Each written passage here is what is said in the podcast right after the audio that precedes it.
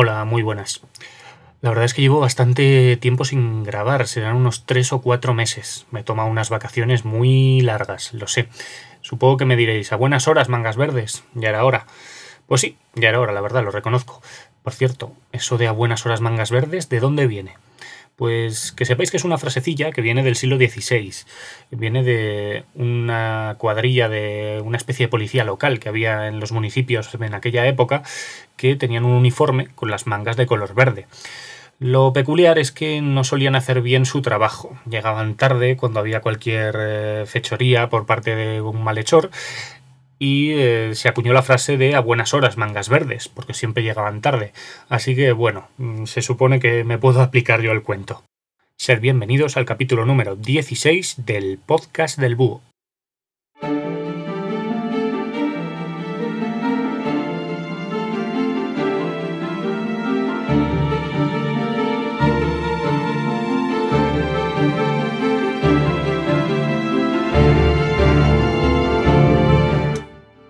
Este capítulo de reencuentro os voy a hablar de una de las imágenes más conocidas del mundo, el Coliseo de Roma.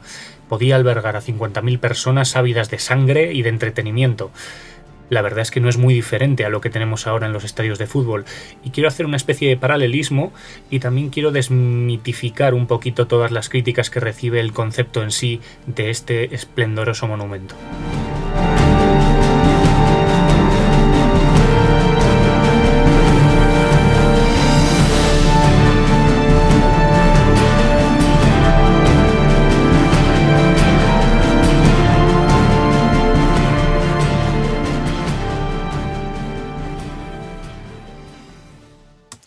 Todo este tiempo que me he pegado sin grabar, pues em, no he perdido el tiempo, valga la redundancia, porque eh, me he ido de viaje, he tenido vacaciones. De hecho, bueno, eh, ahora mismo estoy todavía de vacaciones y estoy disfrutando de mis últimos días. En cualquier caso, una de las cosas que he dicho, como ya he comentado, es viajar y uno de mis destinos ha sido Roma. La verdad es que no había pisado nunca la ciudad eterna y he podido ver una serie de obras de arte y de eh, cosas en general que me han encantado. Posiblemente futuros podcasts vendrán de cosas que tengan relación de algún tipo con Roma. Eh, empezamos por lo más evidente, por el Coliseo de Roma, esta gran mole de piedra de la que queda una buena parte, bueno, mejor dicho, queda poca parte en pie porque está hecha una ruina, pero que me va a servir para comentaros un poquito eh, y hablaros sobre la esplendorosa Roma imperial, qué significa este enorme monumento y qué curiosidades podemos encontrar acerca de este enorme anfiteatro. No, no es un teatro y no, no es un circo. También os voy a explicar esa diferencia. Bueno, pues allá voy. El Coliseo de Roma, que su nombre original es Anfiteatro Flavio, es precisamente eso, un anfiteatro. Y como os venía diciendo en el anterior, en el anterior corte, no es ni un teatro ni un circo. Un teatro viene a ser como la mitad de un anfiteatro. Si cortamos un anfiteatro por la mitad, tenemos un teatro de media herradura. Muchísimas ciudades de España, por lo menos las que tienen eh, un origen romano, tienen un teatro. Eh, no todas tienen un anfiteatro. Eso es más complicado y estaba reservado para las ciudades importantes, como por ejemplo la actual Tarragona, Tarraco. Eh, un circo tampoco es el Coliseo. un circo es totalmente diferente a un anfiteatro. Aunque ahora mismo la carpa de un circo recuerde a la de un anfiteatro, no un circo era un espacio de carreras de cuadrigas o de carreras eh, atléticas. Eh, un circo era alargado y tenía una especie de forma de eh, churro muy alargado con dos curvas cerradas a los extremos. Si habéis visto Ben Hur, sabréis lo que es un circo. La verdad es que hay muy poquitos circos romanos que, se, que continúen en pie porque eran auténticas moles gigantescas el circo máximo de Roma tenía albergaba un aforo de 250.000 personas, nada más y nada menos, mientras que el anfiteatro Flavio, el Coliseo, tenía un aforo de 50.000. Hechas estas diferencias, voy a eh, profundizar en lo que es el propio anfiteatro Flavio. Para hablaros sobre el origen del anfiteatro Flavio, necesito hablaros un poquito de política, de emperadores, emperadorzuelos. No, no huyáis, por favor, que es más entretenido de lo que parece, no es un tostón. Eh, porque, sobre todo, eh, todo comienza en el reinado, en el mandato del emperador Nerón. Eh, si no es el peor emperador de la historia del Imperio Romano, está entre el top 5 de los peores, no os quepa en la menor duda. Aunque digamos que los primeros años de, del imperio tuvieron a varios de los peores emperadores. También hay que decir que tuvo alguno de los mejores. Bueno, no me lío más. Nerón eh, tuvo en su haber una impresionante megalomanía. La verdad es que no estaba muy bien de la cabeza y tenía algún tipo de complejo de inferioridad, porque más o menos en el centro de Roma eh, pasó por. Eh, se atribuye un incendio enorme que devastó gran parte de la barriada que ocupaba donde está el actual Coliseo, más o menos. Eh, entonces Nerón aprovechó, que mejor que hacer una obra de beneficencia, y aprovechó para hacerse una casa en ese lugar que había quedado devastado por las llamas, por eso se le atribuye el incendio. Y bueno, el caso es que en ese, en ese emplazamiento construyó la Domus Aurea, la casa de oro, nada más y nada menos. Ya os digo que tenía algún tipo de complejo. Esto sucedió más o menos en el año 65 después de Cristo. Entonces, eh, en el patio de esta Domus Aurea, eh, Nerón se creó un lago artificial, nada más y nada menos, para, no sé, para la vida contemplativa y, eh, vamos, un lago artificial. ¿Quién no querría tener uno, verdad? El caso es que cuando Nerón murió, Nerón fue el último emperador de una dinastía, de la dinastía Julio-Claudia, la dinastía que empezó Julio César y continuó Octavio Augusto. Bueno, pues al terminar esta dinastía, en el año 68, eh, comenzó un año eh, que no solo os va a llamar la atención por el número, el año 69 después de Cristo, es un año que llama la atención en la historia de Roma porque en ese año hubo cuatro emperadores. Ante el cambio de dinastía Julio Claudia hubo un gran revuelo para la sucesión y la toma del poder del Imperio Romano. Era una especie de monarquía, el Imperio Romano, pero no era hereditaria. Eh, digamos que el más fuerte se quedaba con el poder.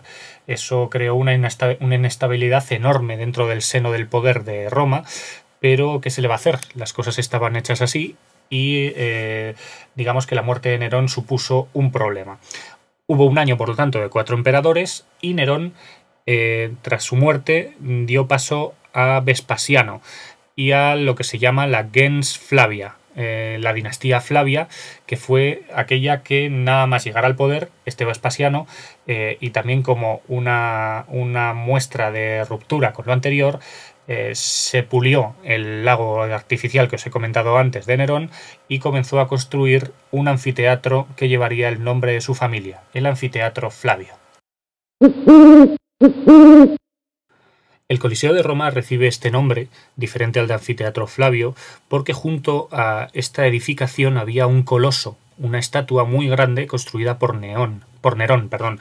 El Coloso de Nerón se llamaba. No se ha conservado hasta nuestros días, pero debía ser una estatua muy grande para que le diese nombre a esta mole de piedra eh, llamada Anfiteatro Flavio.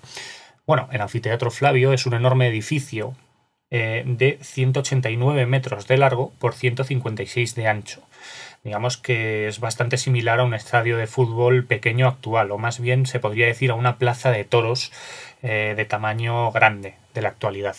Tiene 48 metros de altura en la parte que se conserva, siempre estoy hablando de las medidas originales, y eh, la elíptica, porque la arena eh, tiene forma de elipse, mide 424 metros de perímetro, es decir, que es una arena bastante grande. Eh, hay que tener en cuenta que os estaréis preguntando, supongo yo, eh, por qué tiene forma de elipse y no de círculo, que podría ser lo más, lo más lógico. Pues bueno, el origen de los anfiteatros parece que se debe a la unión de dos teatros. Los teatros no tenían forma de semicírculo, sino que, como ya he dicho, tenían forma de media elipse, de media herradura. Eh, el caso es que esta elíptica es bastante grande y los usos que se le daban a este teatro eran bastante variados.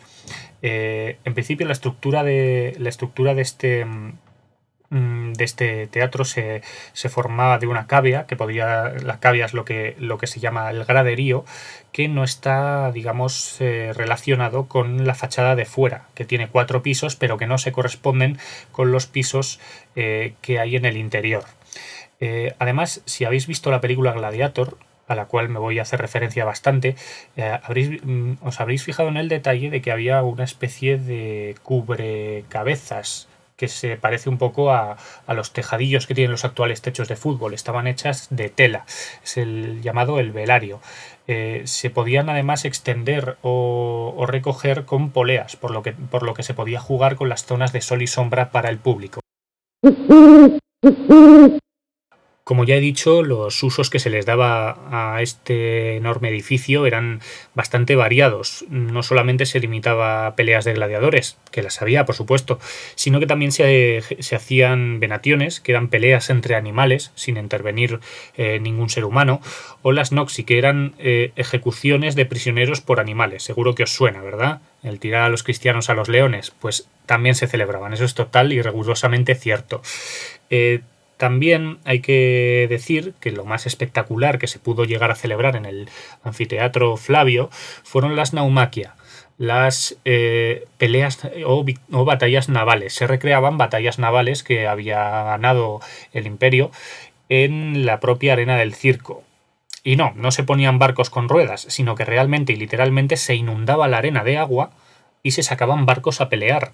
Esto es algo que debió ser espectacular en la época. Eh, la verdad es que los arqueólogos no se ponen muy de acuerdo de cómo se realizaban técnicamente, porque si habéis estado en el Coliseo de Roma habréis visto que debajo de la arena hay como una especie de sótanos donde se guardaban las, las fieras o donde esperaban los gladiadores antes de salir a pelear. Lo cierto es que no queda muy claro cómo lo hacían técnicamente para evitar que el agua se filtrase al piso de abajo. Por eso se ha especulado con que las naumaquias, las batallas navales, se realizasen en la primera época del Coliseo, eh, cuando eh, todavía no estaban construidos estos sótanos. En cualquier caso, lo que sí que es cierto es que sí, se celebraron naumaquias y que me hubiese gustado verlas. En total, si empezamos a, juntar eh, toda la gente que debió morir en esta arena del, anfiteatro Flavio, del Coliseo, se estima que entre medio millón y el millón de personas murieron en la arena de este edificio. Y aquí llega el momento en el que este edificio ha sido muy criticado a lo largo del último siglo XX, porque claro, eh, es el, es el símbolo de la barbarie, de la eh, brutalidad que caracterizaba al imperio romano. Voy a dar mi opinión sobre esto. El Coliseo romano ha sido enormemente criticado por lo que simboliza. Simboliza primeramente el pan y circo, es decir, eh, tener a la plebe contenta con frumentaciones, que así se le llama la entrega de trigo gratis por parte de los poderosos a, los, eh, a la plebe, y con el circo. Con el circo se refiere a los espectáculos, a mantener entretenido al pueblo. El pan y circo tiene su mayor esplendor en el Coliseo de Roma. La verdad es que mm, los emperadores no construían esto para su propio disfrute. Eh, Nerón se construyó la Domus Aurea para su propio disfrute y así le fue. Mientras que los Flavios eran muchísimo más prácticos. Digamos, eh, Vespasiano tuvo la idea de construir el anfiteatro Flavio encima del lago de Nerón para desmarcarse de Nerón y para quedar bien, porque los anfiteatros estaban destinados única y exclusivamente al divertimento del pueblo más llano y eh, más, digamos, más bajo porque estos daban una especie de respaldo a los emperadores que les proveían de todos estos espectáculos. Hay que decir que todos estos espectáculos eran gratuitos. Cuando se celebraban unos juegos o unos espectáculos, se abrían de par en par las puertas y se dejaba entrar al pueblo. Siempre se le reservaban, dependiendo de la extracción social, unos sitios u otros, eso es cierto, pero eh, se hacían para entretener a la plebe, mantenerla contenta y evitar revueltas. Era por lo tanto algo muy similar a lo que ahora podríamos tener en, nuestra sociedad con los eh, festejos deportivos de, a gran escala. En cualquier caso, eh, sobre todo ha sido criticado por la gran cantidad de muertes y de maltrato de animales que hubo en la arena del anfiteatro. Eh, me parece muy injusto criticar a este, a este monumento por, y a esta época romana por hacer todo eso. Hay que decir que han pasado dos mil años desde entonces, eran otros tiempos. Eh, y por lo tanto hay que ver que la esclavitud estaba todavía en boga eh, y era un sistema económico totalmente diferente. Eh, también hay que decir que mm, actual, el actual juicio de la historia desde una perspectiva actual es un error que se comete día sí y día también. Los historiadores deben, deben mantenerse al margen de toda lectura política, social o, eh, digamos, generacional. cuando una cosa se hizo en su época puede estar bien o mal vista desde la actualidad, pero la moral nunca es un rasero, mm, digamos, eh, efectivo para juzgar la historia, porque la mentalidad de la época es algo que nunca o casi nunca se puede conocer, solamente atisbar. Con esto quiero decir que ¿quién eres tú para juzgar lo que hacía gente de hace dos mil años? Yo simplemente digo que los hechos hechos están y que juzgarlos es algo totalmente yermo y para lo único que nos sirve es para liarnos en la época actual. Bueno, después de todo este rollo del abuelo cebolleta que os he contado, eh, voy a descansar un poquito porque tengo que reciclar un poquito mis neuronas. Os recuerdo que estoy de vacaciones y os voy a poner, entre tanto, una promo. Una promo de mi gran amigo, compañero Roberto, que tiene un podcast estupendo que se llama Hablando sin parar. Hablando sin parar, perdón, os recomiendo que lo escuchéis. Es un podcast personal que trata sobre diversas temáticas y realmente cómo me gustaría saber hacer los podcasts como hace Roberto. Allá va la promo de Hablando sin parar. Hola a todos, yo soy Roberto y os quiero presentar mi nuevo podcast. Se llama Hablando sin parar y ya lo podéis encontrar tanto en iTunes, en iVoox y por supuesto en hablandosinparar.wordpress.com. Ahí tenéis toda la información de un podcast sin pretensión, hablando tranquilamente sobre las cosas que nos van ocurriendo en el día a día, las cosas cotidianas con sus tristezas, pero sobre todo con sus alegrías. Recordad, estamos en iTunes, hablando sin parar, o también en hablandosinparar.wordpress.com. Un saludo, hasta luego.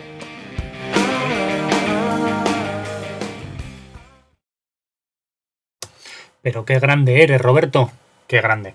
Bueno, eh, os recomiendo escuchar este podcast hablando sin parar porque verdaderamente eh, es el ejemplo del podcast, de cómo tendría que ser un podcast hecho por cualquiera. Bueno, volviendo al tema del Coliseo de Roma, del anfiteatro Flavio, os quiero hablar ahora un poco sobre eh, cómo ha llegado a estar en este estado, el anfiteatro Flavio. Cuando vosotros lo veis, visitéis Roma y veis el anfiteatro, el Coliseo, impresiona nada más verlo, porque es un, la parte que está totalmente entera, digamos, por fuera en la fachada, es impresionante. Es un edificio enorme que la verdad es que eh, merece la pena reseñar. Pero una vez que das la vuelta por detrás, ves el esqueleto eh, del anfiteatro sin fachada y entras dentro y ves que realmente está hecho una ruina, te, preguntas eh, por qué está en este estado un edificio tan esplendoroso como el anfiteatro Flavio. Hay que tener en cuenta que Roma es una ciudad que lleva la carga de muchísimas obras de arte, de muchísimos monumentos, iglesias de todas las épocas y digamos que el anfiteatro Flavio es uno de los eh, edificios más antiguos de la ciudad junto con el Panteón, que además eh, ambos dos son el gran esplendor y la gran cúspide de la arquitectura romana, sobre todo el Panteón. Hay que tener en cuenta que el anfiteatro ha pasado por muchísimas vicisitudes y que hay que tener en cuenta que el anfiteatro sobrevivió, que no es poco, a la Edad Media. Os lo digo porque la Edad Media realmente es una época oscura, es una época de retroceso con respecto al Imperio Romano. La, esperanza de vida, la calidad de vida, la alimentación, eh, la sociedad experimentó un fuerte retroceso en la Edad Media. Hay que tener en cuenta que, vale, perfecto, el cristianismo hizo abolir por lo menos en teoría, la esclavitud que había en la época romana, pero eso no significó que la calidad de vida aumentase, porque realmente eh, el fuerte poder centralizado que había en Roma eh, hizo que la ciudad estuviese gobernada, regida, que hubiese una autoridad, cosa que durante toda la Edad Media y, la y parte de la Edad Moderna no hubo en la ciudad de Roma. Hay que tener en cuenta que si bien el Imperio Romano fue un fuerte Estado unificado, a partir de la ruptura del Imperio, eh, Italia no estuvo unificada hasta finales del siglo XIX. Por lo tanto, ha habido mucho cambio de manos de poder y el único poder que hubo desde durante toda esta época hasta la actualidad en Roma fue la Iglesia. Por lo tanto, no os extrañaría si os digo que en el centro de la arena del Coliseo romano hubo, hubo construida una iglesia, aunque se ve y, el resto de la arena eh, se utilizó como cementerio. Por lo tanto, imaginaos ya los usos que se le fueron dando al Coliseo romano. No hay que echarle la culpa de nuevo a la iglesia de todo esto. Pasa lo mismo un poco como las muertes en la arena de, del anfiteatro.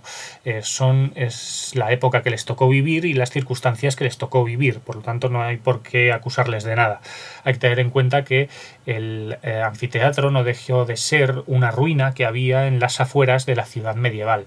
Sí, Roma, como muchísimas ciudades importantes, eh, se redujo de tamaño y de población en la Edad Media y el anfiteatro que estaba en el centro de la ciudad de Roma pasó a estar en las afueras durante la época de la Edad Media.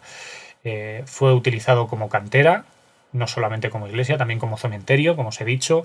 Eh, sufrió varios terremotos, también fue utilizado como fortaleza y, como ya os he dicho, como cantera. Imaginaos, piedra de primera calidad, bien construida, pues cuando yo necesito hacerme una casa de piedra, pues tengo, ¿para qué me voy a ir al monte, a una de las colinas de Roma, a recoger piedra? Tengo ahí una fuente de piedra que no se usa y que se llama Anfiteatro Flavio, el Coliseo. Eh, con todo esto no quiero hacer una crítica de la conservación del patrimonio a lo largo de la historia, es lógica. Lo que sí que, hay que reseñar es que actualmente está en, nuestros en nuestras manos conservar un patrimonio que tiene muchísimo valor desde la talla que pueda haber en la iglesia de vuestro pueblo de madera, que está mal conservada, hasta este, hasta este esplendoroso monumento, yo creo que es nuestro deber conservar todo esto. No son piedras, olvidaos, son los vestigios de nuestro pasado y yo creo que hay que darle importancia al pasado, sobre todo para entender el futuro. Bueno, llamadme moralista, pero yo creo que esto es importante.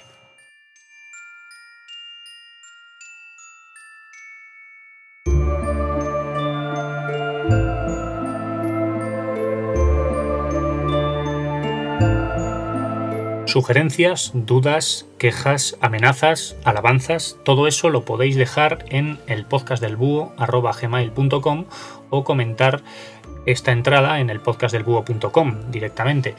Eh, también hay grupo en Facebook eh, y ahí también podéis encontrar este podcast en iVoox o en iTunes.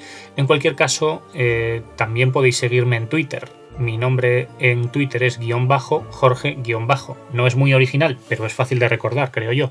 Y bueno, nada más que deciros, cualquier cosa, cualquier comentario que tengáis, estoy totalmente abierto a sugerencias y procuro responder los emails conforme me van llegando. Hago lo que puedo, hago lo que puedo. Y bueno, tened un poquito de paciencia. Ha sido una toma de contacto desde que he estado de vacaciones, unas vacaciones de cuatro meses. Entonces la toma de contacto es un poquito dura. Espero que lo comprendáis. Bueno, nada más. Espero veros en el, o escucharos, o que me escuchéis, o como se diga, en el siguiente capítulo del podcast del búho. Adiós.